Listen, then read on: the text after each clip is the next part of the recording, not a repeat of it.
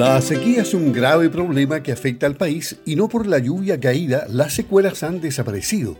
Y por ello todos los organismos del Estado, entre ellos INDAP, hacen una serie de recomendaciones a todos los productores para enfrentar las consecuencias y administrar el agua de una forma eficiente.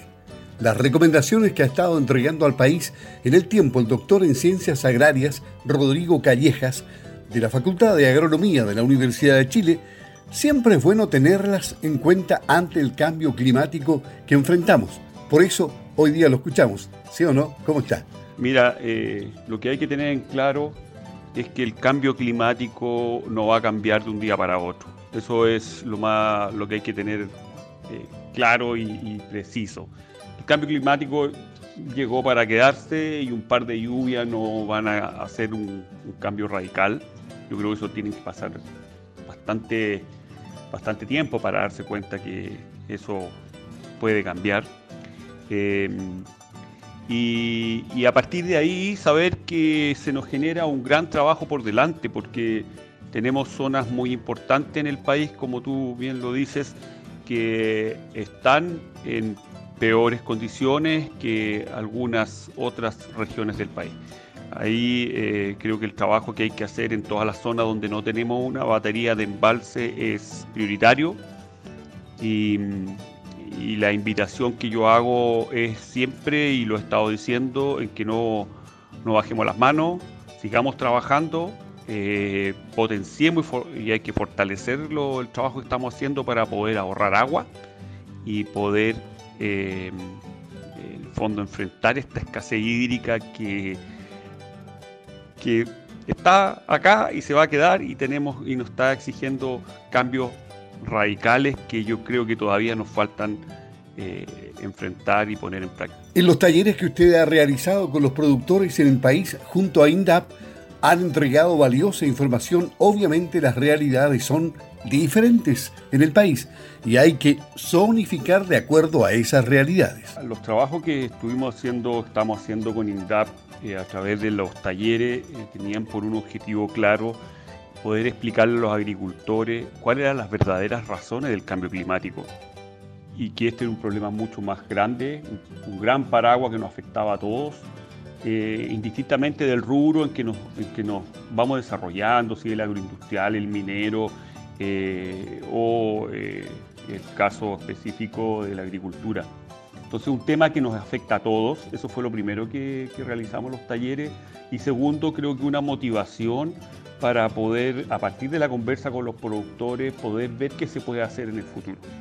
Ahora, como bien lo dices tú, eh, en Chile es necesario zonificar desde el punto de vista de las necesidades y de la priorización. Eh, el norte en este momento estamos hablando de la tercera región, Estamos hablando de la, cuarta región con, embalse, el Quilimarí, son zonas en que se están, em, están dando la pelea, por decirlo así, tienen, han ido aprendiendo a regular el tema de los volúmenes de, de los embalses, a, a, trabajar con esa, con esa dinámica en forma responsable. Y, pero, y hay problemas, hay problemas, yo digo, todos tenemos problemas, pero, pero lo importante es que ya hay una técnica de manejo que nos da cierta seguridad. Después nos saltamos al, Valle del Choapa, donde empieza yo creo que la problemática, porque eh, no teníamos desde hace tiempo atrás estos embalses y eso cae también en la cuenca de la Concagua, muy compleja, y nos dirigimos hacia el sur, hasta la sexta región, inclusive hasta la séptima región, donde ya el año pasado, que fue un año muy seco, se vio que afectó directamente. Yo creo que eh, la prioridad número uno la tenemos desde el Valle del Choapa hasta la sexta región, eh, en forma prioritaria, es donde tenemos que trabajar con el agua que nos llega desde la cordillera, que este año evidentemente tenemos mejor situación que el año pasado, que fue el año más seco en los últimos 20 años, si no me equivoco, pero este año se está proyectando como el segundo año más seco. O sea, seguimos con la problemática y, creo que es esta zona central la que hay que mirar con otros ojos, la que hay que eh, trabajar en forma más eh, inmediata eh, tanto en las instalaciones extraprediales para poder ahorrar agua como las intraprediales de manera que el agricultor pueda ahorrar agua y pueda distribuir mejor la poca agua que pueda tener. O sea, yo, yo diría que es esta zona eh, el, epicentro de la problemática en este momento porque no podemos guardar el agua que nos, o las precipitaciones que nos, nos caen en invierno. Así que yo creo que yo apuntaría ahí en este momento. Ahora, las lluvias caídas en este invierno, si son positivas, no llegan a paliar el efecto de la sequía. Pero, ¿en qué situación estamos después de tanto tiempo sin llover, como ha ocurrido justamente este año? claramente las lluvias de, que cayeron hace poco atrás, eh, que parece fueron un momento muy impactante que se nos había olvidado ya que, existían este tipo de lluvias, eh, tiene un efecto positivo. Hay recarga de napa, eh, seguramente algunas norias que tienen los agricultores que se habían secado pueden volver a aflorar, a lo mejor no con la fuerza de antes, pero sí va, puede existir. Creo que hay que rescatar, hay que rescatar el riego natural de todas las praderas naturales que existen, que estaban tan secas.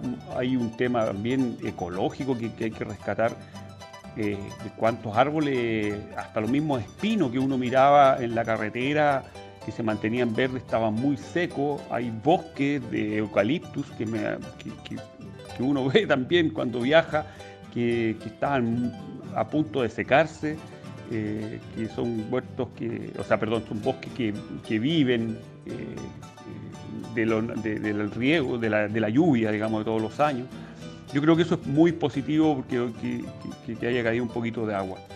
Eh, otro punto importante, el punto de vista productivo, que también nos ayudó en parte, era mantener un cierto contenido de agua en el suelo en los huertos frutales, por ejemplo que normalmente los agricultores se olvidan, eh, terminan las temporadas eh, por ahí por marzo, abril, y se nos olvida que el suelo se sigue secando, que sigue evaporando y a veces no nos preocupamos y, el suelo eh, se coloca más duro, por decirlo así, se compacta más cuando va perdiendo agua. Y, y, si no nos preocupamos de regar en invierno, la verdad es que la salida en primavera va a ser bastante deficiente el inicio de la, de la brotación. Eh, para eso tenemos que regar. Normalmente en invierno muchas localidades eh, eh, los canales no tienen agua, no llevan agua para evitar derrumbe por la misma lluvia, porque se hacen limpias de canales. Entonces, a veces estamos limitados para poder regar. Y esta lluvia nos cayó bien. Nosotros hicimos seguimiento de, de, los contenidos de agua en el suelo a través de todos estos equipos, sondas de capacitancia, y nos dimos cuenta que estamos en mejores condiciones para partir la primavera. Por eso hay que rescatarlo y a todo esto se suma, por supuesto, la nieve. Yo creo que eso es un tema, eh, lo más importante de todo, es eh, la nieve que tenemos guardado en la cordillera y que es lo que nos va a permitir eh, mejorar, digamos, mejorar todo el proceso de riego hasta ojalá llegar a marzo, de abril, sin problemas y sin problemas de repartición de agua y con éxito en las cosechas. Por eso yo creo que hay, nota, nota 7 a los que nos pasó. No fue mucho, claro, fueron, no sé, pues fueron alrededor de 113 milímetros en esta temporada, 150 milímetros en otra zona, contra 300 y 350 milímetros que un año normal. Pero creo que hay que mirar el vaso medio lleno eh, y, dar gracias de que ocurrió este fenómeno este año y, estamos en mejores condiciones, por lo menos para seguir trabajando en los otros temas y no estar preocupados de la escasez hídrica dura, digamos, como nos pasó el año pasado, que andábamos vuelto locos con lo que estaba pasando. Y en cuanto a las proyecciones, ¿son positivas o negativas? Porque se habla del cambio climático que va incrementándose cada vez más. ¿Qué es lo que dicen todos los especialistas en torno al cambio climático? lo, que los especialistas eh, proyectan es que vamos a seguir en una situación muy similar e inclusive que se podría eh, colocar más compleja porque sabemos que se han proyectado incrementos de 1 y 2 grados de temperatura y al parecer vamos para los 2 grados de temperatura. Situación que tiene un efecto directo sobre una mayor demanda hídrica por parte de las plantas. O sea, por un lado hay escasez hídrica, todo lo que está pasando, pero por otro lado, a su vez, el cambio climático nos lleva a que los cultivos, la hectárea que estamos produciendo, va a requerir más agua de lo que estamos ocupando ahora. ¿ah? Estamos hablando de por cada grado alrededor de 800, 800 metros cúbicos por hectárea. Por lo tanto, esa es la proyección. Yo te diría que lo que tenemos que hacer de aquí a tres años más, dar pasos muy importantes en el tema del riego eficiente. Yo creo que ahí está el tema. Por un lado, por supuesto, el Estado está haciendo todo el esfuerzo posible para poder mejorar todo el tema de la conducción. Ahí tenemos un 50, un 45% de pérdida de agua que podríamos recuperar si es que tenemos todos nuestros canales bien revestidos y bien, eh, bien diseñados.